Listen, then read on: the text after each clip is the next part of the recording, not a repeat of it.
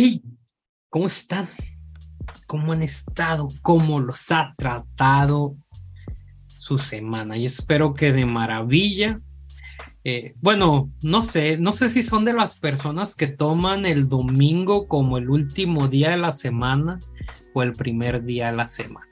Pero independientemente tus afines culturales, eh, buena semana o buen final de tu, de tu fin de semana, ¿no? Espero que hayas descansado y que estés reponiendo pilas, ¿no? Y que estés aquí con nosotros. Después de una conversación sumamente muy interesante que tuvimos con Lu Lara después de abordar el segundo capítulo de la primera epístola de a los tesalonicenses.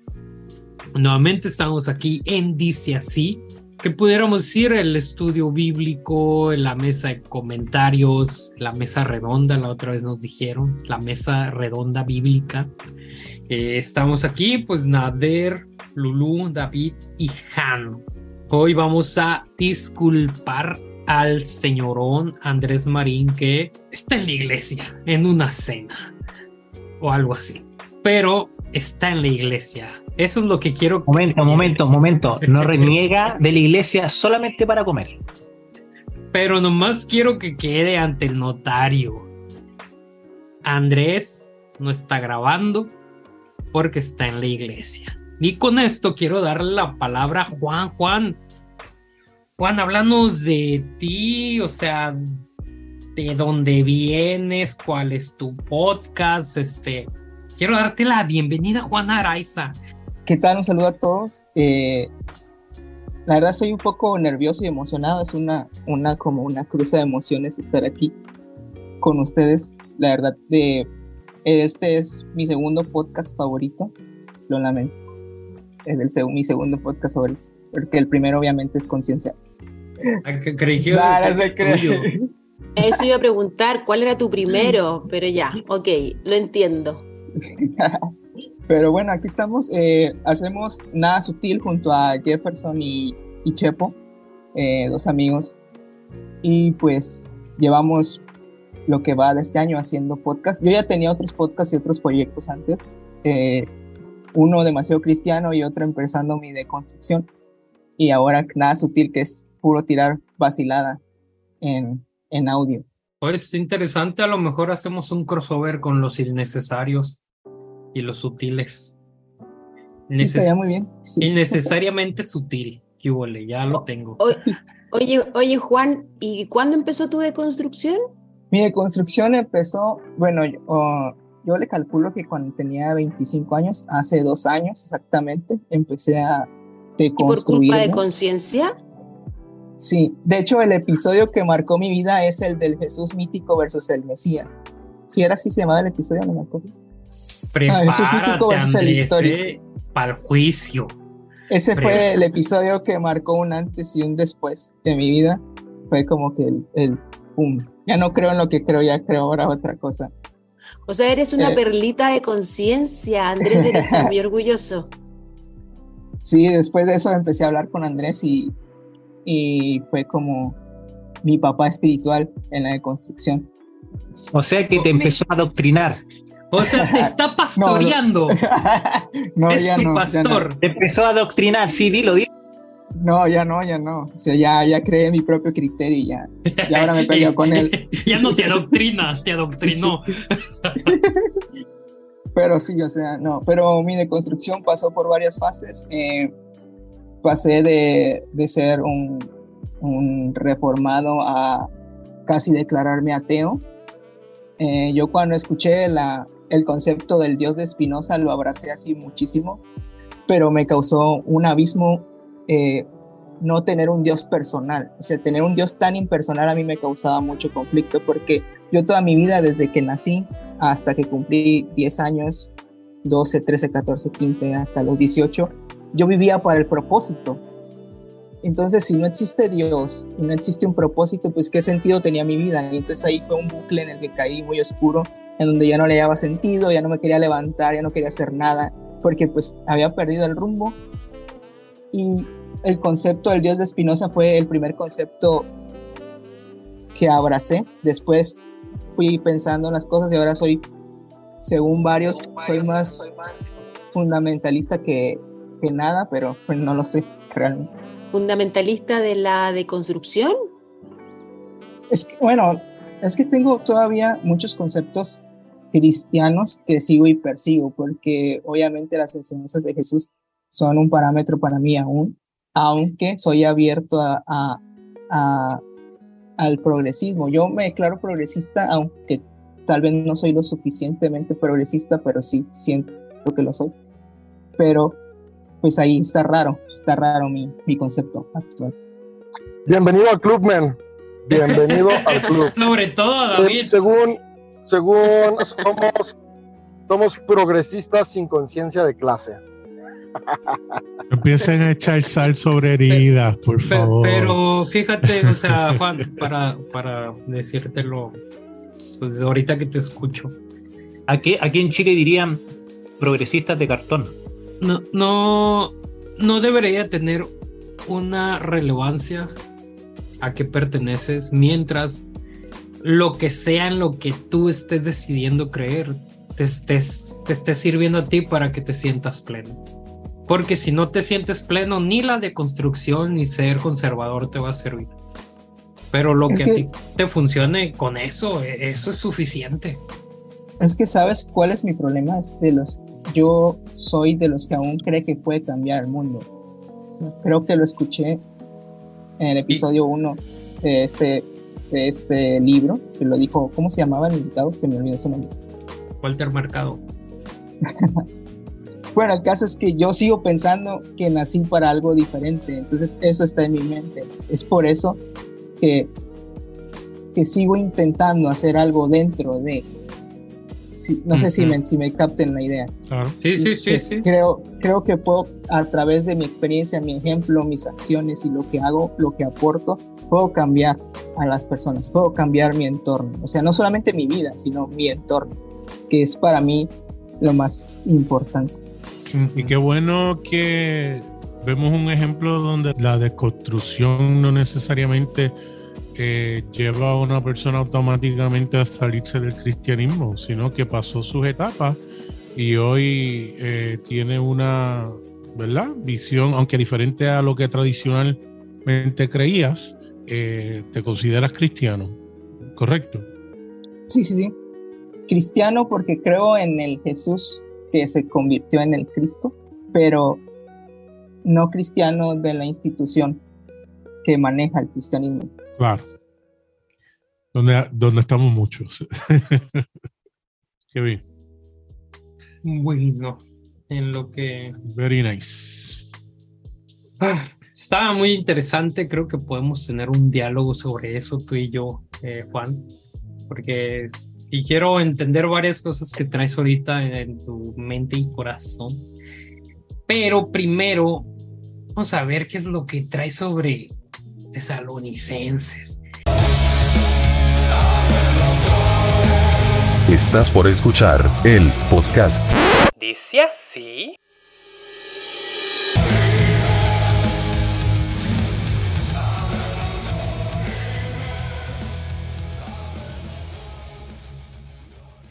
Comenzamos. Y pues vamos a continuar con, con la lectura que es, estamos ahorita en, en Primera Tesalonicenses capítulo 3.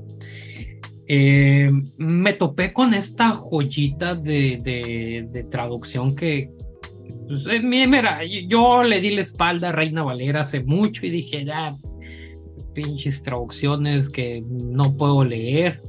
Eh, pero me topé con la Reina Valera actualizada, que es del 2015, y empecé a leerla y dice, ah, mira, le entiendo y no me siento hereje. Entonces, ahí les va. O bueno, ahí, y dice la misión de Timoteo. Por lo cual, como no pudimos soportarlo más, nos pareció bien quedarnos solos en Atenas y enviamos a Timoteo nuestros nuestro hermano y colaborador de Dios en el Evangelio de Cristo, para afirmarlos y animarlos en su fe, para que nadie sea turbado en medio de estas tribulaciones, porque ustedes mismos saben que hemos sido puestos para esto. Porque cuando aún estábamos con ustedes, les predecíamos que habríamos de sufrir tribulaciones, y así ha acontecido como bien lo saben. Por esta razón, como yo tampoco pude soportarlo más, le envié para informarme de la fe de ustedes. No sea que los haya tentado el tentador y que nuestro gran esfuerzo haya sido en vano. Es bien curioso, ¿no? Como él, oiga, fui de misionero a tal lado y, todo mi tiempo invertido ahí, como, como para que no estén dando frutos, ¿no? Creo que es lo que anda diciendo. Eh, pues, hoy, hoy vamos a iniciar diferente. Lulu, ¿tienes algo que decirnos? ¿O algo que quieras preguntar? Eh, no, solamente complementar que esa es la primera parte, pero después continúa él diciendo y que Timoteo vuelve con el reporte y le dice que en verdad siguen estando súper bien y súper firmes y son súper fieles y son personas que que les llegó profundo el mensaje y a pesar de todas las tribulaciones se mantienen firmes en su fe. Y entonces ahí me parece súper interesante preguntar al que sepa qué tipo de tribulaciones estaba viviendo esta gente. Porque Tesalónica era una, una ciudad griega, ¿no? Bajo el imperio romano, obvio, pero, pero era una cultura totalmente helenística, ¿no? ¿Quién sabe? Mi pregunta es, ¿cuáles son las tribulaciones que estaba teniendo esta gente? ¿Alguien sabe? Hoy ahí, ahí te hablan el de los datos históricos. Ah, David, ¿estás habilitado? Es que no, no, no agarraba mi micrófono. Sí, bueno, en realidad no se tiene un registro histórico de tribulaciones o más bien de persecuciones en esos momentos. Entonces, aunque no hay un registro histórico, se deduce que al ser ciudades griegas y tenían sus propios eh, rituales y la ética paulina, invitarlos a apartarse de ellos, causaba un conflicto con las personas y los gobiernos de esas ciudades. Por ejemplo, es muy bien sabido que en esa época, en esta región, se debía de adorar al emperador. Y había un problema muy grande porque de hecho a Jesús se le dan títulos que eran títulos que pertenecían al emperador romano. No es que primero fueron de Jesús, primero fueron del emperador romano y después se le adjudicaron a Jesús. Entonces, ahí había una, una competencia de lealtades. Y, la cosa es que hoy en día, por fortuna, tenemos separado, al menos en, teoría, eh, gobierno y religión aunque por ahí tienen sus que veres, al final de cuentas eh, no influye en nada la religión que yo profese con las cuestiones políticas. Pero en la época que esto se escribe, la religión y la política iban completamente de la mano. O sea, al final de cuentas el emperador era una representación de Dios. Entonces, no honrar al emperador te metía en problemas civiles.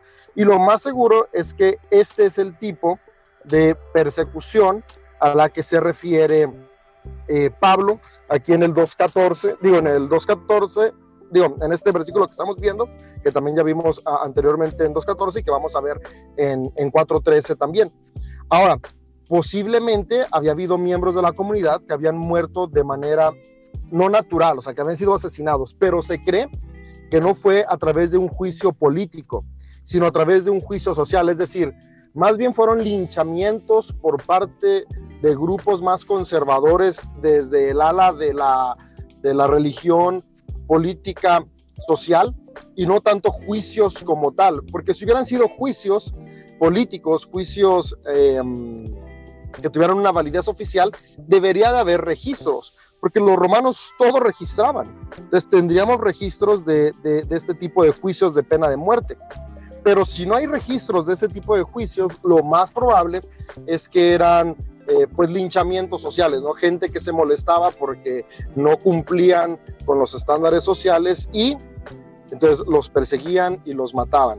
Ah, todo esto son suposiciones. En todas estas cuestiones no tenemos certezas, pero es lo que podemos suponer de acuerdo a la cultura en la que se vivía y la información que podemos tener. De hecho, también mucho de lo que, una teoría que a mí me gusta últimamente, porque después de eso de hablar de las tribulaciones, también Pablo eh, menciona que, había personas que estaban como sufriendo, puede que se refiera a la muerte natural, porque para Pablo lo más glorioso que podía suceder es que fueras transformado en las nubes, ¿no? Y, morir te, te, quitaba ese privilegio, ya ibas a tener una transformación diferente.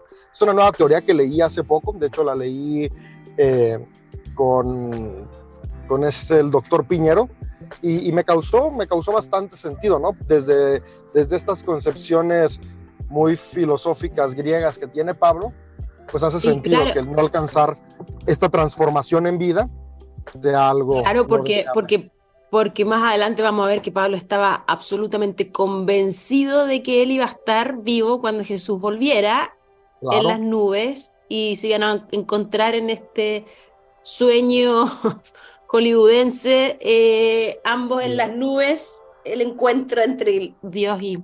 Oye, pero esos nombres que se, le da, se le atribuyen a, al Cristo, a Jesús, que tienen que ver como con el emperador, era porque como una respuesta contracultural a lo que estaban lo que estaba sucediendo en ese momento, ¿no? No es que, le, no, es, que Jesús tuviera esas atribuciones, sino que era una forma de nombrar para ver, el emperador no es el, el, rey de todo, sino que es Jesús es el rey de todo, como haciendo un comparativo, ¿no? Sí, por ejemplo, el, emperador, eh, ahorita se me fue su nombre, ahorita lo, recuerdo, pero, pero, que fue el que, al que se le daba el, título de hijo de Dios, era un hijo adoptado. Y a través de la adopción se había convertido en hijo del emperador que ya era Dios, por lo tanto era hijo de Dios. Jesús es hijo de Dios por adopción. Eh, para, Pablo esto es muy claro. Ya después viene Juan más adelante y Jesús es Dios desde el principio. Pero para Pablo Jesús es Dios por adopción. Por lo tanto, hay muchas similitudes entre Jesús y el emperador en cuestión del el reino que nosotros consideramos espiritual, pero que muy probablemente ellos sí estaban considerando como algo terrenal. O sea, Pablo sí estaba esperando que Jesús regresara y fuera el nuevo eh, César Augusto, que fuera el nuevo emperador de toda la región, que fuera el, el que iba a controlar todo. E-, esa era la expectativa que ellos tenían. Pablo tenía mucha prisa en que Jesús regresara, no para que llegara el reino de paz y amor y esta utopía que nos dan los libritos de los testigos de Jehová, donde está el león con el cordero y toda la gente en un camping, y que también muchos evangélicos tienen. No, para, para Pablo era, viene Jesús a derrotar al enemigo y a reinar con nosotros. Entonces, eh, era esta expectativa de Jesús va a ser lo que hoy es el emperador, eso va a ser Jesús, ahora que regrese y ya viene pronto. O sea, tan pronto que a mí me va a tocar estar vivo. Y si no te toca estar vivo, ay, qué desgracia. porque, porque lo vas a experimentar diferente. Pero qué curioso, no, porque la enseñanza principal de Jesús es, es que esto no es contra, contra carne ni sangre, ¿no? Me hace curioso. Eh, David, también otro factor podía ser, y como tú bien dijiste, ya en el capítulo 4, eh, Pablo menciona un poquito más la razón por la cual esas persecuciones podían estar ocurriendo. Como era en esa época, lo religioso también era estaba bien ligado a lo económico y cuando los cristianos se apartaban de una manera de vivir también afectaba los bolsillos de ese sistema eh, religioso, donde a lo mejor se pagaba por unos servicios dentro de, los rituales y eso, y, ya hay una pérdida económica que crea eh, una persecución, y eso lo vemos hoy en día también. Y como la parte económica es bien poderosa y bien fuerte para hacer que haya alianzas y, opresiones de los sistemas religiosos hoy en día. Yo, yo quiero, no sé si ya estamos tocando el 4, pero aquí tengo. No, todavía estamos en el 3. Falta, falta. Vamos a empezar. No, no, y, y, sí, y el 3 realmente es mira, voy a enviar a Timoteo, que sabemos que era eh, hijo de una mujer eh, eh, judía y un padre griego, ¿verdad? Se habla de Loida y de, y de Eunice, era su, su, su madre y su abuela. Pablo está en Atenas, no puede llegar, está preocupado por los tesalonicenses y envía a Timoteo para eh, asegurarse de que su fe no se haya enfriado. Yo, yo, yo quiero pararme en tres versos, nada más como pues para, ya saben, decir mi pandajada. Este, en el 7, me llama mucho la atención esto que dicen, ¿no? Por eso hemos sido animados por ustedes, hermanos, por medio de su fe en toda nuestra necesidad y aflicción. Justamente lo, pues, lo que decía Lulu, ¿no? De que pues ya Timoteo va y les da el informe y todo. Y yo quiero hacer hincapié porque esta es una realidad, más allá de que esté en la Biblia, pues, sino que es una realidad de que cuando alguien te está platicando de, de su experiencia con Dios o, o, cómo es que Dios está obrando en su vida o, o, cómo es que esta persona tiene fe, hay algo que pasa en ti que, que, que te lo transmite. Yo creo que ya lo he platicado un montón de veces. Eh, cuando yo me regresé a la casa de mis papás, eh, en un punto en el que ya no estaba yendo a la iglesia, pues eran tiempos de pandemia, pero así yo me aislé completamente de todo por, digamos, vacaciones. Pero el hecho de estar con mis papás y, y, como volver a como si tuviera 10 años, ¿no? De que me llamaban en la noche como, ah, vamos a orar. Yo así como a mis 29 años, como, no, mis 25, ya, no, ya tengo 30 desde mis 27 años, digamos a mis 27 años diciéndome, ah, vamos a orar. Yo como, ah, ok, vamos a orar. como si fuera el niño chiquito todavía, ¿no? Y, y exponerme a su fe me acompañó en la, en la aflicción que estaba viviendo en ese momento, que era acompañar a, a, a mi pareja en, en, su proceso, ¿no? Y aquí en el 10 también dice, de día y de noche imploramos con mucha instancia a fin de verlos personalmente y completar lo que falta de su fe. Otra cosa que creo que sí debemos de tener muy, muy en cuenta y más allá de la postura en la que estemos, de que da, que de construidos, que no construido y lo que tú quieras. Así como con Juan, ¿no? A Juan, Juan se estuvo topando con podcasts que lo, lo, lo llevaron a darse cuenta de, de, una realidad.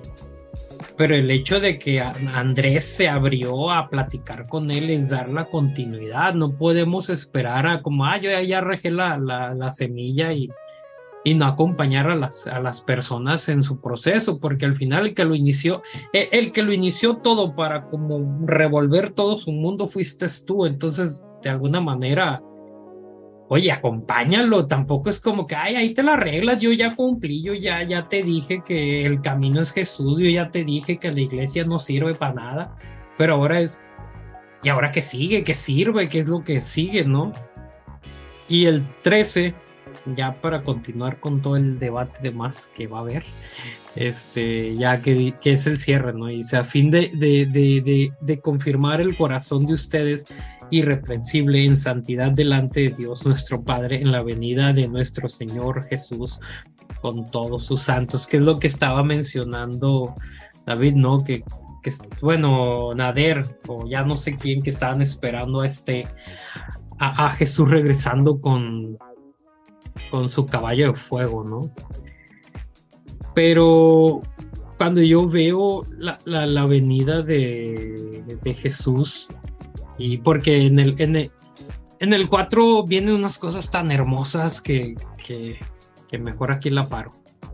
Pero sí, siento yo que, que al menos de estas dos cosas es aprender a inspirarnos de la fe de los demás y, y seguir acompañando. Es todo. Dale, David, que ibas a decir algo más bueno que lo que yo traía. Yo, yo me pregunto, mientras David puede. Yo me pregunto de dónde sacó Pablo la idea de que Jesús iba a volver en las nubes como cuál eh, superhéroe rompiendo las dimensiones. ¿De dónde sacó esa idea? en algún, en algún lado explica la Biblia de dónde Pablo sacó esa idea? ¿Se lo habrá revelado Jesús en su encuentro que tuvo? ¿O, o qué?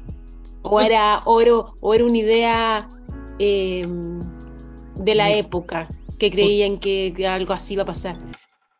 Pues pudiera ser, ¿no? Al fin, eh, durante este, este camino de, de dice así nos hemos topado con que sus figurismos tenían que ver por la otra cultura que así representaba a sus deidades, ¿no? Claro, porque puede tener que ver como con, con- o como con el mismo emperador, que ah, me imagino que así deben- de- deberían haber sido sus entradas a los lugares, a las ciudades, ¿no? Así como con mucha parafernalia y mucha gloria y mucha cosa fuerte. No sé de otra cultura. Pudiera, pero, pero está- pudiera el rey ser mono que- usaba, usaba nubes. pudiera ser que se ha malinterpretado lo que Pablo escribió y no necesariamente estaba presentando una idea de una avenida, que yo sé que va muy en contra de lo que la academia ha enseñado por cientos de años, obviamente. Pero podría ser esa una, una opción. ¿Y cómo sería la alternativa?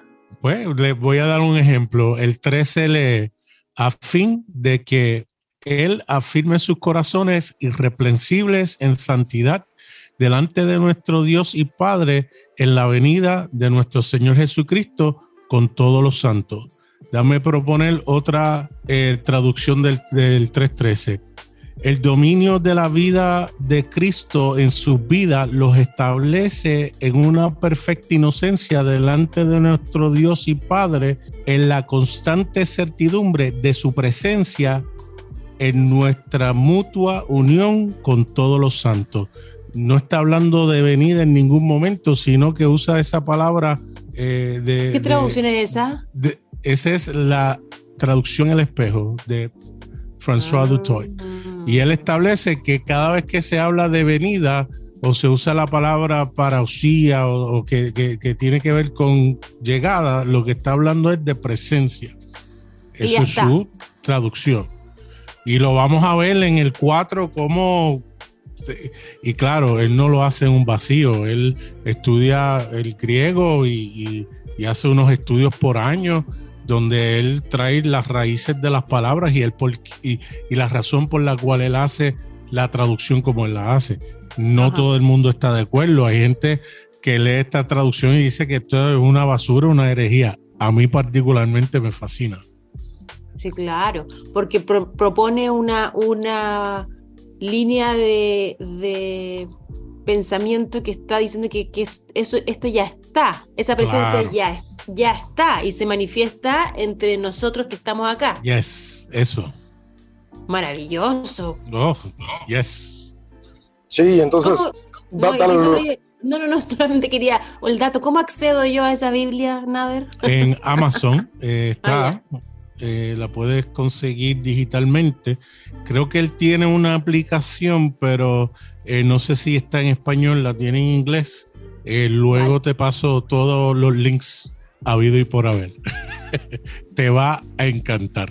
¿Y es toda la Biblia o solo el Nuevo No, Testamento? solamente es el Nuevo Testamento, ya que es un proyecto que él ha hecho solo, sin la ayuda de compañías, corporaciones, concilios, iglesias. Esto literalmente a través de muchos, eh, varias décadas, ha estado poco a poco él haciendo la traducción, para que no haya institución que le diga, no, esto lo tienes que traducir así, correcto, no hay agenda.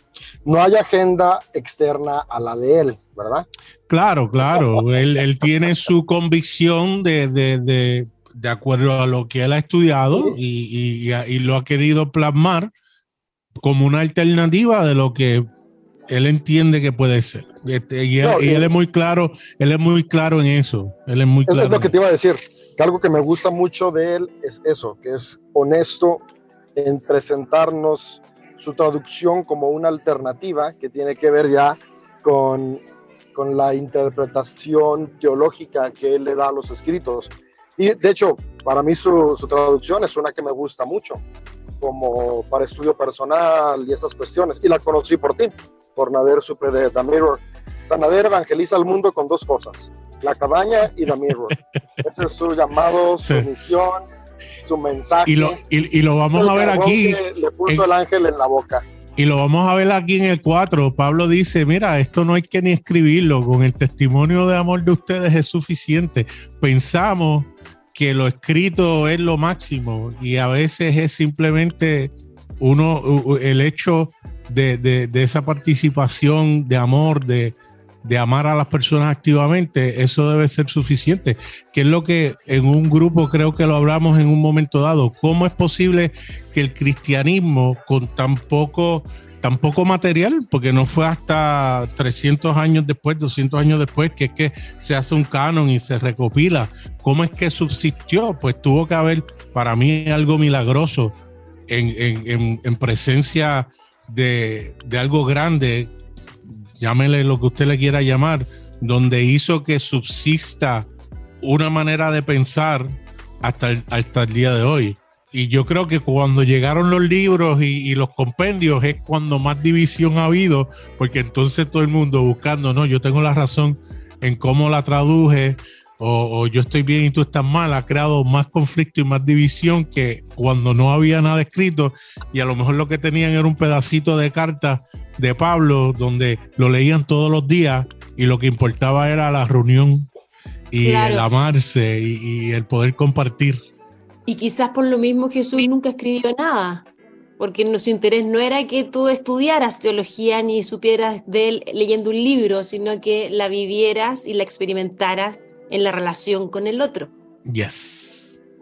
Es que recuerde también que en, esa, en, mucha, que en muchas culturas también se pasa de, de generación en generación lo que enseñan. Son palabras que van recitando y después se pasa a otra generación, que no necesariamente todo se tenía que escribir.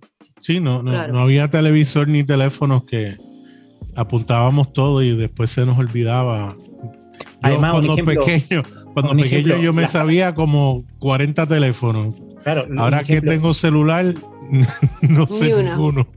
Claro, un ejemplo, la- el tema de las cartas de Pablo no es que, no es que sea como, estoy dando un ejemplo, como una, como un escrito de enseñanza, sino que eran como disectrices que él estaba mandando por medio de una carta. Entonces no era algo así como que ya, esto va a ser la, como que daba como toda una, una disectriz de lo que era la iglesia, era como punto de vista que él sabía que necesitaba tal iglesia en específico o en la ciudad que, que él la mandaba. Claro. Claro, era algo muy práctico para esa iglesia en particular, bajo unas circunstancias que esa iglesia estaba atravesando. Entonces nosotros cogemos una porción de una de las cartas a una iglesia y lo unimos con otra porción de otra de las cartas, entonces hacemos una teología a nuestra conveniencia. Claro, En como vez de leer, dice que la mujer lo- no calle, calle, como, o que no pueda enseñar y cosas así. Correcto. Y hemos hecho, y hemos hecho toda una estructura a partir de unas cartas de recomendación a un grupo de personas específico. Yo creo que igual eh, Jesús se agarra los pelos y dice, ¿qué hicieron con lo que les dejé, con lo que les dije? ¿Qué hicieron? Juan, ¿quieres decir algo? Es que va- es bastante chistoso porque para mí la carta, esta carta a los estadounidenses es mi favorita, aparte del libro de Efesios, de la Biblia.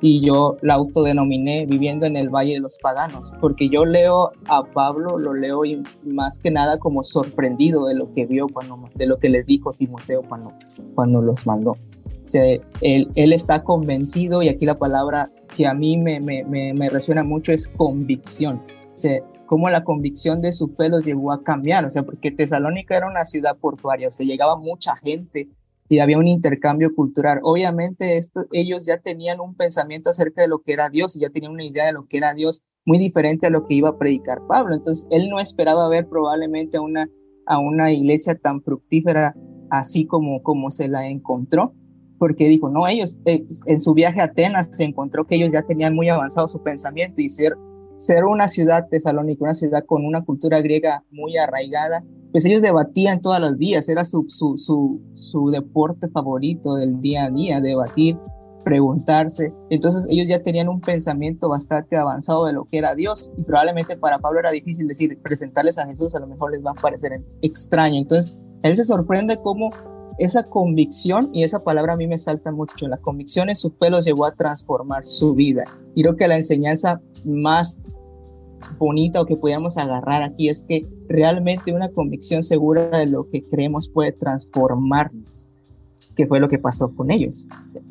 ¿Cómo, cómo esa fe puede transformarlos? Pablo lo explica, yo estoy seguro que su fe los llevó a esta transformación, pero ¿qué, ¿qué fue? Él dice, él menciona, ¿no? Es el Espíritu de Dios el que hizo esa obra, o sea, a tal grado que ni siquiera ocupan predicar, o sea, su mismo ejemplo está haciendo que otras personas vengan. Entonces, e, ese, ese concepto del Espíritu Santo aquí me llama mucho la atención porque precisamente hoy vi un reel en Instagram de un pastor relevante que él decía que en el principio, en el Génesis, se utiliza la palabra Elohim para decir creador, pero la palabra Elohim es, es plural, que dice dioses, y él mencionaba que se refería al Padre, al Hijo y al Espíritu Santo, lo cual ese concepto es equivocado, porque para el año en que Pablo menciona al Espíritu Santo la, la idea de la Trinidad no existía, fue hasta el año 325 en el concilio de, de, Nicea, en donde se, este Atanasio fue, sí, el que presentó la idea de la Trinidad, el que dijo, este, el, unitarismo es una herejía y la Trinidad es el concepto que vamos a, tomar en cuenta. Entonces no existía una Trinidad. ¿Qué estaba diciendo Pablo? O sea, que el Espíritu Santo, o sea, el mismo Espíritu que habitaba en Jesús, ese es el que los conviccionó a transformar ese mismo espíritu que habitaba en él y que habitó en el principio, es el que los transformó. Y eso por, eso él se sorprende muchísimo de ver a una iglesia tan fructífera. Ahora yo quiero hacerles un comentario. Es, toda la tendencia que hemos tenido y las pláticas que he escuchado de ustedes es que ustedes o todos piensan que Pablo anunciaba el fin del mundo y yo creo que no. Yo creo que Pablo y el Apocalipsis anuncia el principio del mundo. El principio del mundo que Dios quería realmente. A ver. al final lo dice. Desarrolla la idea, me gustó. porque mira, Tesalonicenses 4 en la parte final, o sea, tendríamos que contrastarlo con un capítulo en el Apocalipsis que a mí me gusta mucho, es el 21 del 1 al 3. Y en el versículo 3 dice esto, dice, yo oí una gran voz del cielo que decía, he aquí el tabernáculo de Dios con los hombres, y él morará con ellos, y ellos serán su pueblo, y Dios mismo estará con ellos como su Dios. O sea, realmente no está hablando, yo no creo en esto, y yo, a mí sí me gustaría que en las iglesias se dejara de predicar que el mundo se va a acabar, porque el mensaje más esperanzador es que el mundo va a ser transformado cuando venga Jesús, cuando venga mm. Dios. ese mensaje me parece más esperanzador que decirle a las personas, va a venir Dios, se va a destruir todo y ya después va a reformar el mundo, ¿no? De hecho, hay, un, hay, un, hay, un, capítulo en 31 minutos, ahora que ustedes son de Chile, eh, que es muy chistoso porque va un profeta al noticiero y dice, se va a acabar el mundo y de repente empieza a acabarse el mundo y resulta que no se acabó el mundo y él dice, no es que realmente no se acabó el mundo, sino que surgió uno nuevo. Pues el concepto de Apocalipsis es así, o sea, cuando venga Dios, cuando venga el Salvador nuevamente, el mundo no va a acabar, el mundo va a ser como él quería. Es por eso que Pablo está bien emocionado en este punto diciendo, es que yo me encontré con, con, la, con la gente que realmente va a habitar este nuevo mundo. Y el concepto del nuevo mundo, muchos escritores ya lo han ya lo han este, desarrollado. El, más actual y el que sí he leído, por ejemplo, es C.S. Lewis, que en Narnia, precisamente en el último libro, en el de la última batalla o la última guerra, él, cuando Aslan llega y le dice, entren al granero, realmente el mundo no se acaba, realmente el mundo empieza a empezar. Y, también les, dice que lo, que lo van a venir conociendo en otra forma. Claro, es que lo que pasa también es que para que inicie algo, se tiene que acabar algo. Que entonces, en parte cuando hablamos de que, o sea, cuando en general se piensa de que se va a acabar el mundo, es que también se va a acabar un sistema en el cual nosotros también estamos viviendo y necesitamos acabar con ese sistema para que venga el sistema de Cristo que es el que realmente debería haber existido por siempre acá. Y, y fíjate que, que, no es tan, loco lo que dices, Juan, porque, o sea, dejándonos de tantas cosas, eh, si el modelo es Cristo, Claro que él vino a establecer ya sea el fin de una era y el inicio de otra. Porque, porque sí, o sea, él vino a revolucionar cosas, o sea, a enseñar otro mundo, que, que tantas cosas que hemos, que hemos visto de los multiversos y de otros mundos. ¿Qué pasa cuando estos dos mundos se encuentran? Uno tiene que morir y otro va a seguir existiendo, ¿no? porque por, por, esta fuerza gravitatoria, lo que tú quieras, entonces esto nuevo va a romper lo antiguo siempre. Cuando, cuando Jesús viene y, y empieza, por ejemplo, a hacer permitir que el leproso se le acerque, más allá del milagro, el milagro ya es él dijo, hey, yo no te rechazo por, por ser eso, por, por, por, estar leproso, por haber cometido ese pecado, por, por tener mutilado tu cuerpo, ¿no? O sea, está, está muy interesante lo que dices porque es un apocalipsis constante también dentro de nosotros porque cada día estamos siendo una persona diferente que se conecta con la nueva criatura. Lo es que ¿sabes por qué? ¿Sabes por qué? Porque, o sea, estamos muy acostumbrados y así nos han enseñado a lo largo de los años que el Génesis es el principio. Y yo creo que en el Génesis se acabó el mundo que Dios quería. Entonces, en la utopía del Génesis, en el cuento del Génesis, este, hay una palabra que a mí me gusta mucho que es Selem, que significa imagen, que cuando dice Dios hagamos al hombre a su imagen, utiliza Selem en hebreo. También se utiliza en el Éxodo cuando hacen el, becerro de oro, también usan Selem, que significa imagen, que el, el, significado sería como cuando el sol se plasma sobre un objeto y genera una sombra. Ese es el Selem, esa es la imagen. Entonces, en el principio, el primer hombre que tuvo el Selem de Dios fue Adán. Entonces, cuando Adán cree la mentira, que es la serpiente, que eso significa serpiente en el Génesis, mentira, se va la, la presencia de Dios, se va la imagen de Dios. Y ahí se acaba el mundo. Por eso son expulsados de la utopía de, del Edén. Entonces, para mí la Biblia debería comenzar al revés, o sea, el principio empieza en el Apocalipsis y el final fue cuando la imagen de Dios se fue del hombre. Brian Zahn tiene un, que lo voy a parafrasear, eh, una cita que dice, si pensamos que Jesús va a renunciar al sermón del monte cuando regrese, no lo conocemos realmente. ¿Sabe? Que pensamos que dijo una cosa totalmente distinta en el sermón del monte de no de ser manso, de entonces de momento viene a matar a cuatro millones de personas. Claro, de nuevo, según la academia, y, muy bien David lo, lo, puede argumentar, es lo que todo el mundo pensó que era lo que se estaba hablando o, o lo que se interpretaba y conforme a las escuelas que habían apocalípticas, eh, eh, era lo que se enseñaba, pero creo que se le fue por encima de la cabeza a todo el mundo y la realidad es lo que Juan excelentemente eh, han planteado de la manera que lo planteó. Estoy totalmente de acuerdo con Juan y con Nader. Yo tampoco creo en el fin del mundo, no entiendo por qué, o sea, lo entiendo, entiendo que en ese momento se haya entendido la, el mensaje de esa forma porque estaban viviendo en un contexto que gritaba eh, auxilio, gritaba salvación, gritaba que los rescataran de ese lugar. Pero hoy día no lo entiendo, no entiendo por qué seguimos dos mil años después siguiendo con el mismo mensaje de que el mundo se va a acabar y que se va a poner cada vez peor. Yo sé que lo hemos discutido en otros, en otros episodios, ¿no? Mi postura es que yo creo que el mundo no se va a poner peor, yo creo que el mundo se está poniendo cada vez mejor, porque como eh, bien dices, yo creo que el, el tema está en que eh, creo que la Tierra se está pareciendo cada vez más al, al mundo que Dios quería llevamos muchos siglos, pero y por, y por, ahí nos vamos a demorar muchos siglos más, pero creo que vamos siempre en ascenso y que estamos, estamos cada vez mejor.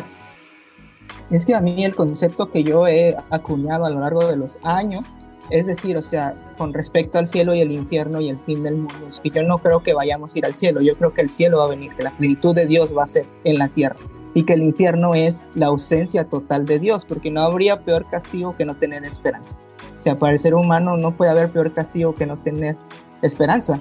Entonces la ausencia total de Dios podría ser lo que se llama el infierno, que realmente cuando la Biblia habla del infierno y del abismo, habla de la boca de aquellos que hablan mentiras, ese es el infierno. Entonces hay muchos puntos importantes con respecto al nuevo mundo, que es lo que yo creo que está relatando Pablo. Se está diciendo, esta gente que me encontré aquí realmente está viviendo como el nuevo mundo. Por eso eh, eh, en, el, en, el en el capítulo 4 empieza a hablar de la, la, vida que le agrada a Dios. Porque dice, en el nuevo mundo la gente van a ser como ustedes. Por eso está muy feliz. Dice, si ya hay personas como Dios quiere, seguramente ya Dios va a volver. Seguramente Jesús ya va a volver. ¿Por qué? Porque ya hay gente que está dando esos frutos. Mm.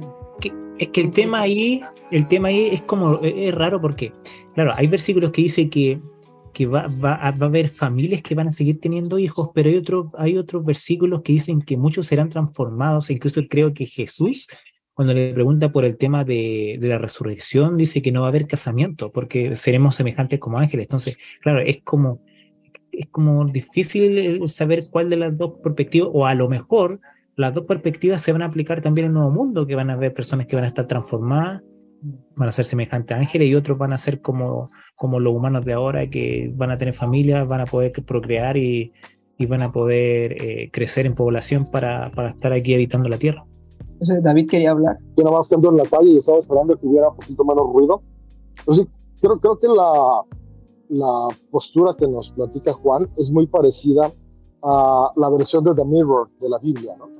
Es lecturas desde nuestros días y hoy en día se nos hace difícil creer que Pablo, Jesús ha predicado en el fin del mundo porque pues, vivimos en un mundo con mucho avance científico donde conocemos eh, que el mundo tiene millones de años, eh, que causa los eh, problemas, los desastres naturales, o sea, comprendemos mucho nuestro mundo.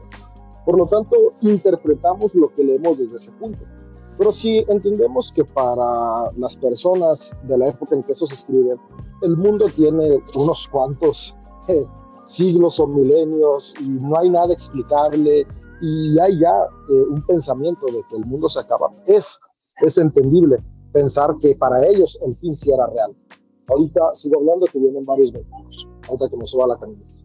Y, y sí, esto, claro, estamos de acuerdo, como dijo David, que quizás para ellos eh, o muchos de ellos era lo que entendían o lo que interpretaron, pero qué interesante el poder hoy en día, poder leer estos mismos textos y aún dentro del idioma original haber suficiente fuerza y peso para decir, esto se interpretaba de esta manera, pero si tú coges esta palabra en griego y ves la raíz y ves la otra segunda parte, y te das cuenta de que puede tener este significado y vas entonces a los a a los eh, eh, recursos y te das cuenta que aún Strong, que lo usa mucho eh, académico, puedes ver que también tiene otros significados.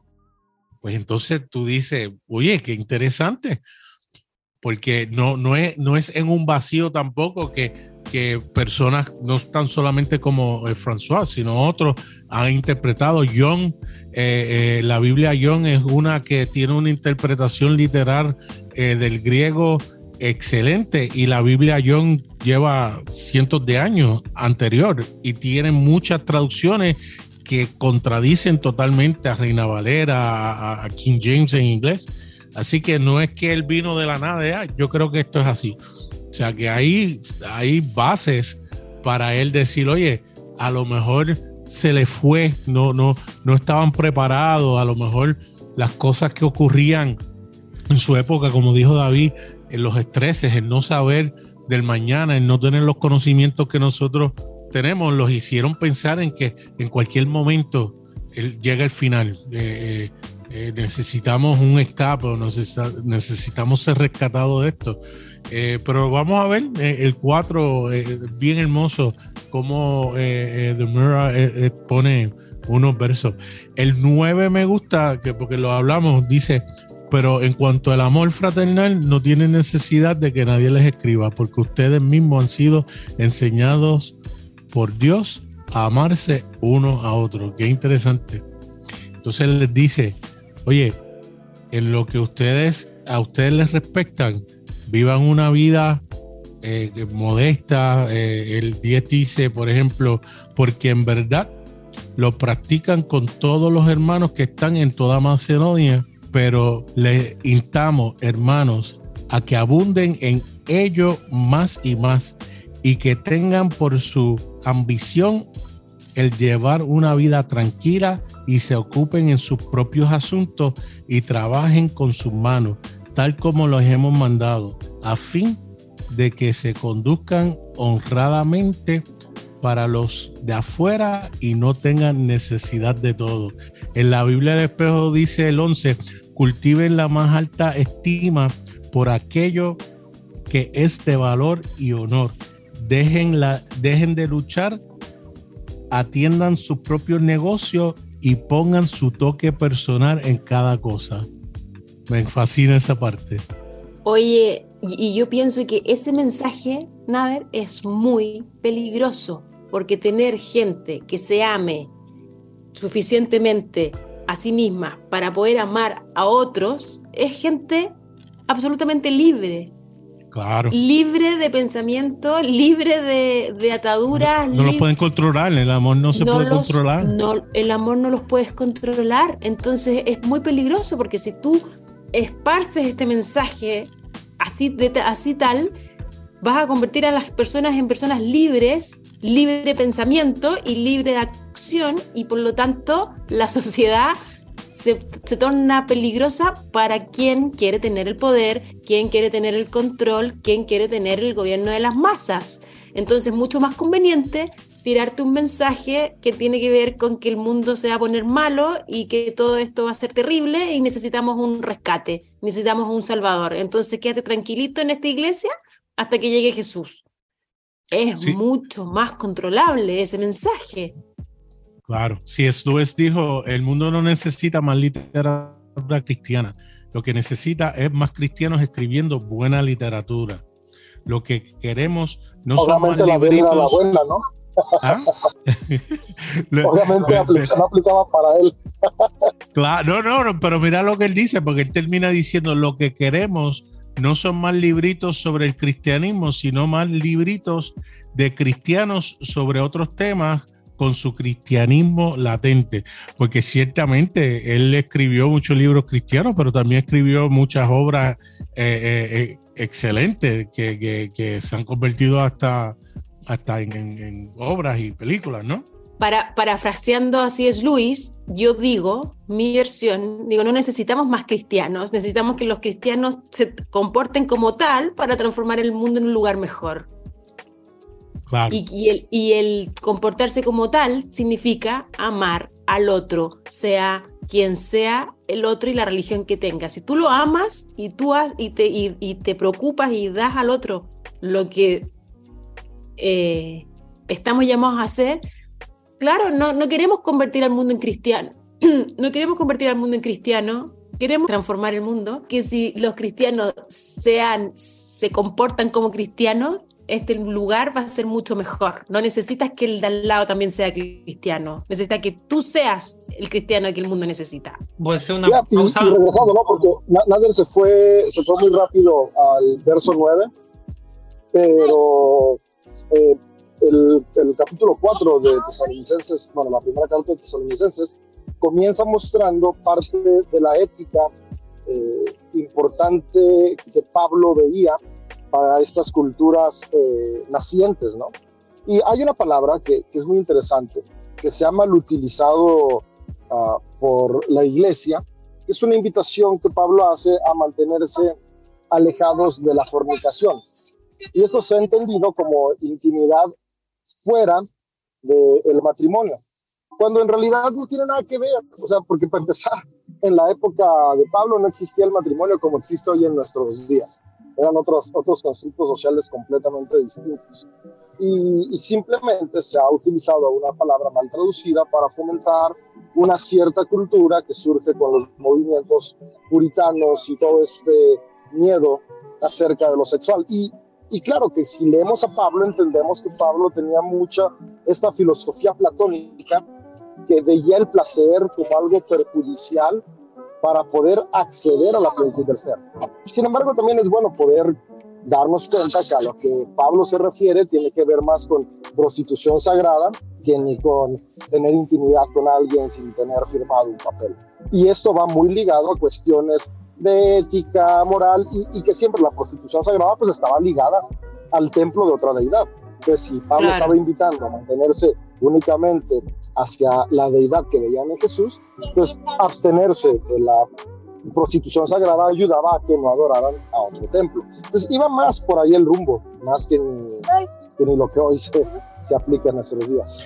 O sea que se podía aplicar inclusive la fornicación de, de, pensamiento espiritual, no sé si me explico, en el sentido de si ellos accedían a lo que antes hacían, están siendo partícipes de honrar una deidad que ya se supone que no tengan lealtad hacia ella y sea solamente hacia Jesús, el, Cristo, ¿no?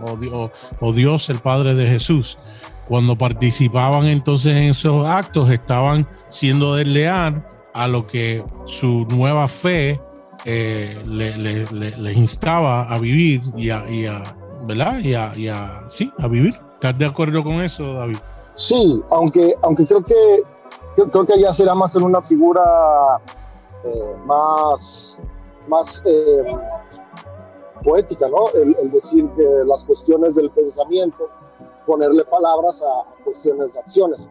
Es muy parecido a algo que hacen muchos profetas, ¿no? Por ejemplo, Oseas utiliza mucho este lenguaje de, la prostitución del pensamiento para referirse a, a cambiar la forma de pensar por un beneficio personal. Y, y, que aquí, aquí hay mucho para debatir en cuestiones éticas, filosóficas y teológicas, ¿no? Porque al final de cuentas, qué tan bien o mal estaba poder ser parte sana de una sociedad sin poner en peligro realmente lo que piensas y lo que crees. Ahí yo, yo creo que la palabra fornicación tiene dos vertientes que la Biblia yo creo que explica a lo largo de, del texto. Y eso es que el número uno sí es la fornicación espiritual, que realmente lo que significa eso es escuchar mentiras. Eso era lo que era fornicar espiritualmente. no escuchar aquello que Dios te está diciendo, escuchar cualquier otra cosa. Eso sería mentira. Y una segunda vertiente, yo creo que sí existe la fornicación física, pero no como se enseña hoy en día, porque en, culturas tan avanzadas como la griega, eh, había muchos lapsos de oscuridad. O sea, había muchos lapsos donde había mucha inmoralidad, no solamente sexual, sino había discriminación, había esclavitud, había clasismo, había eh, rechazo, había un montón de cosas. Entonces, en estas, en estas grandes civilizaciones sí existían personas que más que nada abusaban de otras. Entonces yo creo que la fornicación más bien va ligada al abuso, porque en este entonces sí había hombres que compraban mujeres, y mujeres hablamos de niñas, es que abusaban de ellas y que utilizaban eso para su beneficio. Entonces yo cuando veo a Dios castigar la fornicación es eso, es decirle este, estoy harto de que usen a las mujeres. O sea, ahí, ahí, el pecado ya toma un sentido más grande, ¿no? A que un par de chavitos de 20 o sea, hayan tenido relación sexual si yo no le veo nada de malo que un par de novios. Ah, por supuesto. yo no veo nada de malo que un par de novios hayan tenido algo que ver a que un grupo de hombres estén comprando mujeres vírgenes para satisfacer sus deseos, que al final de cuentas yo creo que la fornicación tal cual la describe aquí y la describe en muchos pasajes de la Biblia tiene más relación con el abuso. Entonces ahí yo creo que la enseñanza que debería de darse sería no cosificar a las personas, no cosificar, porque es más fácil para un líder de jóvenes o un pastor predicarle a un chavo y decirle mm, a Dios no le agrada que tengas relaciones sexuales, a decirle a Dios no le agrada que abuses de tu novia, o a un esposo, a Dios no le agrada que abuses de tu esposa, o sea, a Dios no le agrada que hagas eso, o sea, no, no, no sé si, si, si, entienden el sentido hacia dónde me quiero ir, porque eso, eso existe en la iglesia, o sea, hay, hay esposos que abusan de sus esposas, que las obligan a tener cosas aun cuando ellas no quieren. Entonces, yo creo que, el pecado toma un sentido más, más profundo cuando lo vemos así, a que simplemente no tengas relaciones antes de casarse. Y luego está el, abuso financiero, ¿no? Que de momento dices, ah, no te voy a dar dinero, entonces, ¿no? O sea, porque no podemos encasillar el abuso solamente en lo sexual, o sea, hay, hay muchas maneras de, de abusar de la gente. Y creo que, que es muy importante lo que dices, Juan, porque yo como, como mentor de adolescentes es algo que yo, yo hago mucho hincapié con mis, con mis adolescentes niñas, ¿no? En donde, hey, ok, si ya vas a tener novios, aprender lo que es el amor y no aceptes algo menor a, a, esto, porque esto ya es abuso, esto ya es aprovecharte de ti y, y es mejor que conozcan de una vez. Y a, mi, y a los chavos pues también les digo como, hey, no hay que jugar con las emociones porque eso también es un abuso, el, el hombre o mujer, este, aprovechar el, el interés que tienen hacia ti para tú tener un, un, un, beneficio sabiendo que nunca vas a corresponder también es un abuso. Pero se me hace muy, muy interesante lo que dices, ¿no? En, en la parte esto de, de la reinterpretación de, del abuso. Este, se me hace muy, muy chido. Eh, ya en la parte, no sé si ya estamos como por el 14 o por el 16 que ya es como el regreso de Cristo. Por, por el 13. Porque empieza en el 13. Bien, bien importante tomar el, el, ¿Por qué no te lo lees, Nader? Léetelo del 13 hacia adelante. Ahora, Lulu quiere hacer un comentario. No, sí, porque estábamos hablando primero de la, es que me parece súper relevante el tema de la inmoralidad sexual y que se esté, y que Pablo, o sea, en mi versión habla de que se alejen de todo pecado sexual y de cómo la iglesia agarró esto y lo hizo una, un dogma bien prohibitivo y, castrante en todo sentido y, volvemos al mismo tema, a la manipulación de las personas y eso me parece gravísimo, porque como bien explicaron todos ustedes que aquí se está, se está hablando de, de, de, una costumbre y una, y una práctica de la cultura del momento que tiene que ver con la prostitución, con, con los ritos a otros dioses y, que, y con el uso del y con el uso del cuerpo del otro por como una cosificación. Claro, Pablo está diciendo, no hagan eso, está, eso no está bien, eso no está bueno, cuídense, pero en ningún momento está hablando de la pureza sexual como diría la iglesia eh, Itiel Arroyo, ¿cómo se llama? Itiel. Itiel. ¿Cómo se llama ese sujeto? Itiel Arroyo. Itiel Arroyo, perverso. Perverso sexual. Porque lo único que le interesa es la. Y, y toda esa teología de la pureza me parece satánica. De verdad que creo que. Yo no creo en Satanás, creo en el mal y creo que eso es muy malo, es diabólico. Lo, lo que hace es a jóvenes frustrados, castrados, reprimidos, que después cuando se liberan son unos pobres, no sé cómo llamarlo, como por decir, al, por decir, algo amoroso, son pobres personas, eh, todos trancados sexualmente, porque les metieron en la cabeza de que el sexo es algo malo. O su enfoque es ese y cuando uno se da cuenta explotan unos escándalos donde estaban reprimidos o haciendo cosas escondidas y, y, uno dice, pero ahora entiendo por qué era tan severo en ese mensaje, porque estaba literalmente hablándose él mismo y sufría de, de, todas esas cosas que él le decía a la gente que no hicieran o que no participaran o que dejaran. Eh, lo vemos a cada rato. Por ejemplo, toda esta cuestión de la represión del placer del cuerpo es uno de los vestigios que se arrastran del pensamiento platónico. Y si bien los judíos tenían ciertas normas sexuales y había algunas facciones judías que sí eran muy estrictas con las cuestiones de lo que ellos podían llamar pureza sexual, no, no era como tal, o sea, basta leer las historias eh, del primer testamento para darnos cuenta de que no era una cuestión puritana, o sea, podemos leer el libro de, de Cantares y es el Kama Sutra de los judíos. Y, está bien. El problema es que después viene esta eh, nueva ola de ideas que ve el placer del cuerpo como el obstáculo para crecer.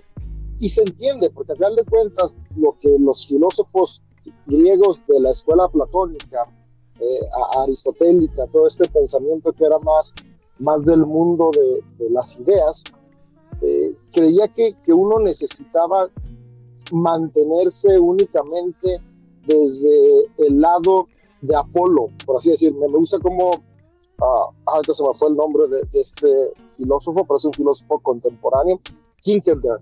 Kierkegaard, Kierkegaard, ahorita, ahorita se me fue bien, bien, su nombre, pero él hablaba sobre, sobre cómo, cómo teníamos que el pensamiento Apolo y el pensamiento dionisiaco. El pensamiento dionisiaco es esta tendencia a la búsqueda del placer, mientras que el pensamiento que evoca Apolo tiene que ver con el saber, con la sabiduría y con eh, el evitar excesos. Sin embargo, el equilibrio se encuentra cuando tienes las dos partes coexistiendo. Ni estás dado por completo al dionisiaco, es decir, únicamente al hedonismo, ni estás dado por completo a la sabiduría sin reprimiendo tu parte humana. Ahora, tristemente, Pablo tenía unas ideas muy inclinadas hacia el platonismo y eso, sumado a la gran influencia grecorromana en la cultura en general, influyó mucho a que se satanizara todo el placer eh, corpóreo, ¿no? O sea, incluso se llegó a, satanizar comer por placer, beber por placer, cuando Jesús era alguien que amaba las fiestas, ¿no? Alguien que le encantaba tanto el vino que hasta de agua hacía vino. Ajá, y entonces las personas, eh, como dijo hace un momento ¿no? con ganas de poder, vieron en este platonismo para las masas o platonismo vulgar llamado cristianismo eh, un medio de control. De acuerdo con Julieta. Ya. sé que de acuerdo contigo, dice Lulu. ya. Entonces, de, ahí se agarra mucho, porque toda esta cuestión de la pureza no, no nace nada más con, con, la, con el movimiento puritano de 1800, sino que ya lo venimos arrastrando con estas eh, ideas. Pero tengo que saber, algo interesante es que siempre hubo muchos puntos de vista, nada más que desafortunadamente eh, pues los que van ganando en el poder de repente nos quieren ocultar otros lados que han sido parte de la historia. El pensamiento humano siempre ha sido variado y no existe una verdad absoluta me gusta cómo lo, lo, lo presenta igual este filósofo Kierkegaard, habla sobre la verdad subjetiva, porque al final de cuentas, y, y fíjate, era alguien que creía en Dios, o sea, era alguien que se consideraba cristiano, y, y lo, algo que él decía era, la mejor manera de conectar con Dios es cuando me aviento al salto del vacío, que es poder entender que en medio de la subjetividad, que no tiene certezas, puedo encontrar la capacidad de encontrarme con esta fuerza superior que desde el cristianismo llamamos Dios, desde el agnosticismo podemos llamar universo, que nos sostiene que nos impulsa y que al final es lo que terminamos llamando amor. Porque el amor es justamente esta idealización de la certeza, porque la realidad es que el amor depende de la esperanza y de la fe, y la esperanza y la fe no tienen nada de certidumbre. Y, yo creo que algo que me gusta, que, se alinea a, todo esto de Tesalonicenses, es que aunque Pablo recuerda la ética importante, siempre el énfasis termina llevándolo hacia la virtud del amor. Vimos en el capítulo pasado, en primera de Tesalonicenses 3, cómo dice, envía a Timoteo a ustedes, y algo que me dio paz y tranquilidad es cuando Timoteo regresa, regresa diciéndome que siga habiendo amor entre ustedes. Y después en el 4, inició Nader diciéndolo, ¿no? O sea, de nuevo les recuerda y, dice, qué bueno que siga habiendo este amor fraternal. O sea, al final de cuentas, la búsqueda de, la pureza de, que habla Pablo siempre iba inclinada hacia la dignificación del ser humano. Porque si de nuevo entendemos la fornicación, como ya lo dijo Juan y los demás, el evitar el abuso, no tanto el evitar el placer, sino el evitar el abuso, no abusar en cualquier de los sentidos, sexual, verbal, emocional, psicológico, me va a llevar a amar. Por lo tanto, la invitación a la pureza que hace Pablo, la santificación, que es esto mismo que Nader dice seguido, ¿no? La santificación no es un proceso, sino una conciencia de que ya soy elegido, de que esa presencia divina ya está en mí, ya está aquí. No es algo que va a venir, sino algo que ya estamos experimentando. Y cuando lo podemos leer desde esta cosmovisión, pues comienza a cobrar un sentido diferente de lo que Pablo escribía. Quiero aprovechar con una cita con lo que tú dices, David. John Ward, estoy, eh, eh escucho, perdón, Lulu, estoy escuchando un audiolibro, no lo estoy leyendo, eh, de un periodista que se crió eh, dentro del mundo conservador cristiano. Él dice, la certeza disfrazada de fe puede llevar a las personas a lugares extraños. Y es lo que tú dices que este filósofo decía cuando cuando deja a un lado, ¿verdad? Lo que él entiende que es, es sólido y, y, experimenta en otras cosas, eh, se abre la puerta a cosas eh, maravillosas. Oye, Nader, ¿cómo traduce The Mirror Hebreos 11.1? Hebreos 11.1, eh, lo puedo buscar. Sí, Juan, tú ibas a decir algo mientras lo busco. Sí, yo, yo creo, yo quería decir algo con respecto a esto y eso es que para mí, al menos para mí, el disfrute sí sexual es más sano y más saludable en pareja, si bien no casarlos, pero sí en pareja. O sea, porque yo sí creo, soy de los que, no sé, este, que ahí hay más, o sea, que no es solamente el disfrute del cuerpo, sino que, ese acto es más profundo, es más, más íntimo. Entonces, no cuidar eso, o sea, tú puedes honrar a De Dios, profundidad a profundidad. o sea, o sea, si tú quieres honrar a Dios, porque también a lo mejor a la audiencia le puede causar esto conflicto, si tú quieres honrar a Dios con tu sexualidad, adelante, puedes hacerlo. Solamente estamos diciendo no era lo que realmente se refería, no puedes o no debes, sino que eh, eh, debes evitar eh, esto de abusar de alguien o cosificar a las personas. De acuerdo. Lulú, Hebreo 11.1 en el espejo dice, la persuasión confirma toda confiada expectativa y prueba que el mundo no visto es más real que el visto. La fe celebra como cierto lo que la esperanza visualiza como futuro. Mira qué bello. Porque nos enseñaron que, la fe es la certeza de lo que se espera. Muy diferente a decir que la fe es dar, dar por cierto lo que, la espera, lo que la esperanza visualiza. O sea, muy lejos de una certeza. Yes. Necesito esa Biblia, Nader. Sí, sí, te voy a... Y luego quizás en las notas del podcast podemos dar un link para que las personas que le interese lo, lo puedan eh, buscar. Eh, leemos el 13 para que ustedes vean cómo lo dice aquí. El, si quieren, lo puedo leer Dale, el 13 al hasta, el 18 porque creo que encaja todo y luego lo pueden contrastar como lo dice la Reina Valera o la NBI. Va, Eh, léelo, léelo a tu estilo, a tu estilo bochinchelo. Bueno, yo lo que estaba pensando es, para que la gente no se aburra con mi voz, eh, voy a darle un share a la pantalla para que Lulu lo lea. No hay problema, Lulu. ah, yo pensé que Lo- querías que te lo- pusiera una base de reggaetón para que hablara. Lo vas a poner, Sí, lo voy a, voy a poner un screen share. pero en la versión del espejo. Sí. Ah, dale, me gusta. Mira, a ver, ¿lo puedes ver? Ya, Vas a Perfecto. leer lo que está en amarillo porque los otros son notas. dale. Del 13, el 4.13 dice, no quiero que ignoren respecto de aquello que parecen estar dormidos en su indiferencia e incredulidad. No hay necesidad que se angustien por ellos como si no tuvieran esperanza. Creemos que Jesús murió y resucitó y que representa completamente e incluye aún aquellos quienes aún no se han despertado a Él. Dios los guiará a darse cuenta que están en Jesús. ¡Wow! Proclamamos la palabra del Señor, somos el llamado de Dios para aquellos que están dormidos. Estamos exhibiendo la inmediata y tangible presencia del Señor y ellos no serán excluidos. El Señor personalmente saldrá del reino celestial invisible y entrará a nuestro inmediato horizonte visible con un grito convocador anunciando su triunfante reino con la voz de Dios como de trompeta desde las nubes.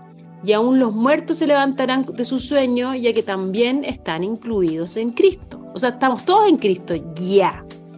Y el 17 dice, y siguiendo los pasos de los que resucitaron, todos seremos juntados en una densa multitud innumerable, unidos como un solo pueblo, como las partículas de agua en una nube. y encontraremos al Señor en el mismo aire que respiramos y así continuamente celebraremos nuestra perfecta unidad con Él. El hecho de que estamos todos profundamente conectados a la misma fuente de nuestro ser provoca que estemos constantemente entablando una conversación entre nosotros. Dios mío, ¿por qué no había tenido esta versión antes? O sea, es maravillosa. Nader, Yes. hazla más famosa. Pero imagínate lo que dice, que eh, eh, nos vamos a encontrar, como que vamos a despertar y nos vamos a, a- dar cuenta de que somos como las partículas de agua en una nube. ¿Qué diferencia a ¿qué ir y con- levantarnos? Claro. Co- Como que Jesús viene en una nube y nos vamos a encontrar todos en una nube. Eh, o sea, es, es otro paradigma, otra lógica de pensamiento. Y ahí vemos donde se habla de un presente, una participación presente, donde algunos están despiertos a esa realidad y otros despertarán a ella. Como que cambia completamente. Absolutamente. Quiero esa fe. Esa religión me convence. Amén. Eh, Juan, si quieres aportar algo, eh, Ems, Ems, estás callado, léelo eh, en la del 1950. ¿Cómo es la? A la versión que condena porque respiras. no, de hecho, pues no, realmente me quedé pensando en la parte que dice Lulu, como que cambia todo. Pues, para mí no, yo siempre lo entendí de esa manera. Ahora que como que me puedo, me puede dar a un derrame cerebral de como, ah, siempre estuve equivocado. este, a, a mí me, me gustaría hablar sobre unas cosillas. eh, que me llama la atención demasiado. Eh, ¿Puedo decir algo antes? Antes Dale, de dale, que dale. se pierda la idea. Es que a mí sí me gustaría contrastar a partir del versículo 13 con los versículos anteriores, porque para mí el hablar de la venida del Señor después de haber dado todas las instrucciones de arriba significa más que nada una recompensa a la esperanza que están teniendo. O sea, yo sí creo que Pablo sí está dejando en claro necesitamos que Dios vuelva. Si yo sí creo que aquí está plasmado. Si, si yo sí necesito que mi Salvador venga, porque sé que cuando venga el mundo va a cambiar. Entonces, ustedes ya cambiaron. Imagínense si el Señor ya estuviera aquí con nosotros. Sí, yo creo que ahí hay algo, hay algo más importante en eso. Pero, pero Pero mirándolo desde la. Pero mira, claro, y mirándolo desde la perspectiva de lo que estábamos hablando, ¿qué tal si esa vuelta del Señor, como que eh, es, que te despiertes, es que más personas despierten a la realidad de la que ya estamos ahora, más que vuelva esta persona en sí misma, ¿no? Yo creo que es, esa venida del Señor es que más entren en conciencia, que más conciencias despierten a esta nueva realidad, a esta nueva forma de ver, a este nuevo paradigma, a esta nueva mirada del mundo, como lo están teniendo en este grupo específico de los tesalo- tesalonicenses, que por cierto, Ya. no lo están pasando bien, sin embargo, están bien. Y, y en eso que dice Lulú, es una de las cosas que a mí me encanta de la espiritualidad, porque al final de cuentas, a, a la espiritualidad del día a día, esa es la aplicación que yo veo, es la parte eh, valiosa que encuentro en la espiritualidad del cristianismo, si la interpretamos desde nuestros días. Ahora, algo que a mí me gusta hacer es poder decir, ok, si bien Pablo estaba más inclinado hacia lo que acaba de decir Juan, porque Pablo sí, de lo que poquito que leemos, y vamos a ir conociendo un poco más su, su pensamiento, sí estaba con esta esperanza de que, de que el Mesías regresara. Y de hecho, hace un momento preguntaba Lulú, ¿no? ¿De, de dónde sale esta idea de que tiene que volver, que tiene que regresar? Pues justamente de que a los judíos durante siglos se les dijo que el Mesías iba a ser el rey que iba a restaurar el mítico reino de David. Y, Jesús no lo hace y todos se quedan esperando como de, pues, ¿qué va a pasar? Entonces era imposible que fuera aceptado como el Mesías si no restauraba el reino. Entonces, ¿cuál es la carta que sale? Ok, no lo restauró porque va a regresar, porque faltaban algunas cosas, porque no hicimos todo lo necesario. Vamos a hacer todo lo necesario para que regrese. Ese es el pensamiento, Paulino. Sin embargo, es importante que lo repensemos desde toda la evolución que hemos tenido en estos dos mil años como seres humanos. Y ahí es donde entra esta perspectiva que podemos ver muy clara en The Mirror, donde ahora más que el esperar que regrese alguien de, con un cuerpo físico para arreglarnos los problemas que nosotros no fuimos capaces de arreglar, estamos más bien esperando que nuestra conciencia se eleve a ese punto donde me encanta esta, esta metáfora, ¿no? De ser gotas de agua, es decir, ser uno con el todo, donde nuestra conciencia cambia y nuestras acciones, sumadas a las acciones de esta conciencia colectiva, transforman el entorno. Pero, sí creo que es bueno ser honestos en estas dos perspectivas, ¿no?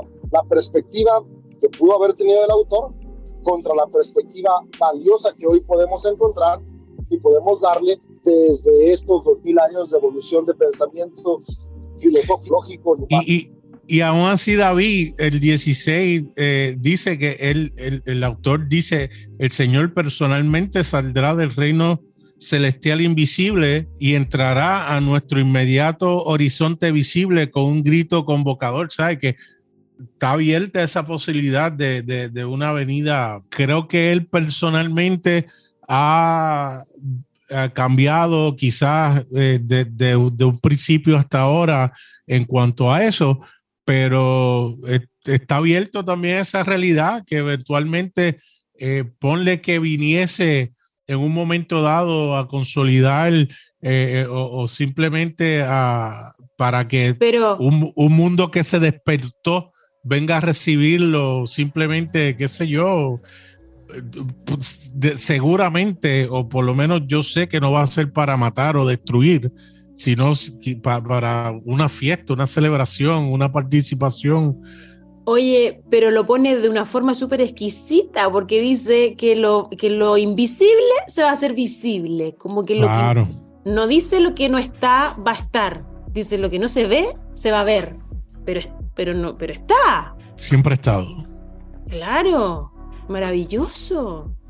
Sí, y es que todo eso, por ejemplo, nos puede recordar como a pasajes que vimos en nuestra temporada pasada, cuando analizamos la parte de la transfiguración muchos podemos, podríamos pensar, bajaron la figura que se cree que era Elías y Moisés, pero tal vez realmente, y creo que sí lo mencionamos en ese episodio, no tanto fue que bajaron, sino que pudieron ver estas multidimensiones donde todo coexiste. Y al final de cuentas, la enseñanza de ese momento, en ese pasaje, era la ley y los profetas coexisten con el amor, pero el amor siempre tiene que ser más grande que la ley de los profetas. Por eso en ese momento, en ese relato, se dice que la voz del cielo dice, escúchenlo a él, refiriéndose a Jesús, que es esta voz de amor, desde el escrito de ese pasaje. Pero que coexiste al mismo tiempo con esas otras dos partes de la humanidad, que podríamos llamar como ley, es decir, estructuras, y profetas, que es decir, la denuncia del abuso y la búsqueda por la equidad y la justicia. Y todo esto podríamos desarrollarlo hacia esta parte de lo que estamos hablando, de cómo podríamos interpretar esta parte donde en Tesalonicenses se dice que lo invisible sería visible.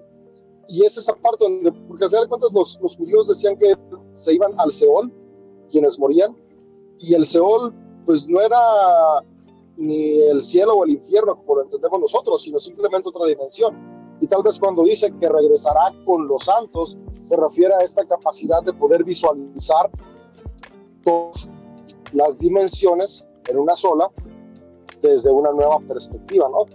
Y, podríamos aterrizarlo a algo como más práctico, a que cuando yo me uno a esta conciencia colectiva, la sabiduría de mis antepasados viene a mí, donde puedo aprender de sus aciertos y de sus errores para el día de hoy construir un mundo mejor. No que mis antepasados los voy a volver a ver y abrazar, sino que la sabiduría de ellos, que radica en la sabiduría universal, se vuelve de uno y comienzo a actuar desde un paradigma completamente diferente. Yo estoy, eh, me quiero volver a convertir con esta Biblia y con esta nueva visión. Me encanta. Yo algo que, que añadiría para ya cerrar es que así como cierra el 18 de este cuarto capítulo, dice, por tanto, aliéntense los unos a los otros con estas palabras, las anteriores mencionadas, ¿no? De la esperanza, de, del regreso de Jesús. ¿Cómo lo puedo hablar desde, desde mi propia experiencia?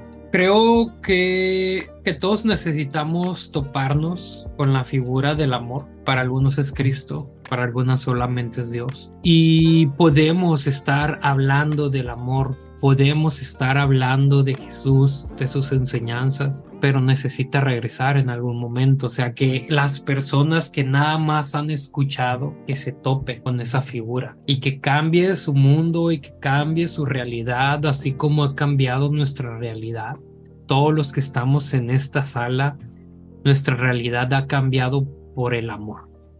No importa en qué situación estén, o sea, si eran muy cristianos o muy lo que sea, el amor nos cambia. Entonces, no hay que olvidar completamente el seguir alentándonos, el acompañarnos, e, esta parte pues de, seguir procurando el amor y amar es un es una voluntad, es una decisión y son un sinfín de cosas el amor, el amar, ¿no? Cuando amas a alguien, no le reprochas. Tal vez puedes comentar algo que tú sabes que le hace mal a su vida, pero no lo reprochas por eso. Buscas maneras de cómo acompañarlo en ese proceso. Porque eso es amar, es no te estoy juzgando a ti, quiero lo mejor para ti, ¿no? Y, si va, vamos bajo esa idea, todos aquellos que hoy en día no conocen el amor o conocieron el amor y se alejaron del amor, no somos quienes para, para señalarlos, no somos quienes para señalar a personas que están conociendo una reinterpretación del amor. ¿Por qué? Porque es eso, están tratando de entender el amor. Eso que tal vez no entendieron antes. Dice, oye, eso no me hace lógica, pero como lo están entendiendo ahorita, para ellos tiene lógica. Y mientras su vida sea saciada con eso, no necesitamos vivir en la misma esfera en donde todos coincidamos con el mismo significado de las cosas. Mientras la vida de los demás de frutos, o sea, el fruto del amor, con eso nos debe de bastar. Entonces, yo les digo, rodéense de personas que los inspiren a amar, pero sobre todo a amarse a sí mismo. Rodéate de alguien que te enseñe a amarte y rodéate de alguien que te enseñe a amar a los demás. Creo yo que ese es el reino de Dios que está aquí y que está viniendo. Y es el reino de Dios que vino cuando Jesús existió. Ese es el reino del amor y es el reino que debe de existir y es el reino que se va a seguir construyendo. ¿Por qué? Porque el amor es entender también. Y así como el mundo evoluciona, hay que volverlo a entender. Lo platicaba con los chavos hace, hace ratito, que, que el tema de las expresiones sexuales pues puede ser muy complejo para muchos, pero estamos tratando de entenderlo. Y, y ya que lo entendemos, es como, ¿sabes qué es? Si tú crees que eres un pepino, va, sé el pepino pero mientras te sientas satisfecho y saciado. Porque si eso no te es suficiente, yo quiero ver qué es lo que realmente necesitas. Entonces, yo los aliento a alentarse y a continuar con esto.